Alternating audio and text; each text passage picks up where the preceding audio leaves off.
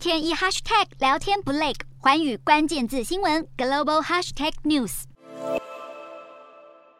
价格涨翻天，让石油公司口袋赚饱饱。美国总统拜登忍不住怒批：“美国石油公司赚翻天，喊话油气生产商应该要开始投资来提高产能，并且要缴税。”现在就有美国国会议员盯上石油公司。美国参议院财委会主席民主党籍的魏登提议，要对利润率超过百分之十的油气公司课征百分之二十一的联邦附加税。毕竟拜登因为压不住通膨飙升，已经民调直直落。百分之二十一的附加税，如果再加上现有的百分之二十一公司税，代 表油气公司要支付高达百分之四十二的联邦税率。虽然向油气商征税一直是美国政府对抗高通膨考虑的策略之一，但白宫内部目前尚未达成共识，也担心这可能会让石油的供应不增反降。此外，美国五月通膨续创四十年来新高，引发美国联准会可能激进升息的担忧。伦敦锡价连续两天大跌，其他基本金属价格也下挫，黄金期货也走低。分析师表示，黄金是避险资产，与债市构成竞争关系。对避险资产投资人而言，联准会如果大力升息七十五到一百个基点，可能会让债市的吸引力比黄金更高一些。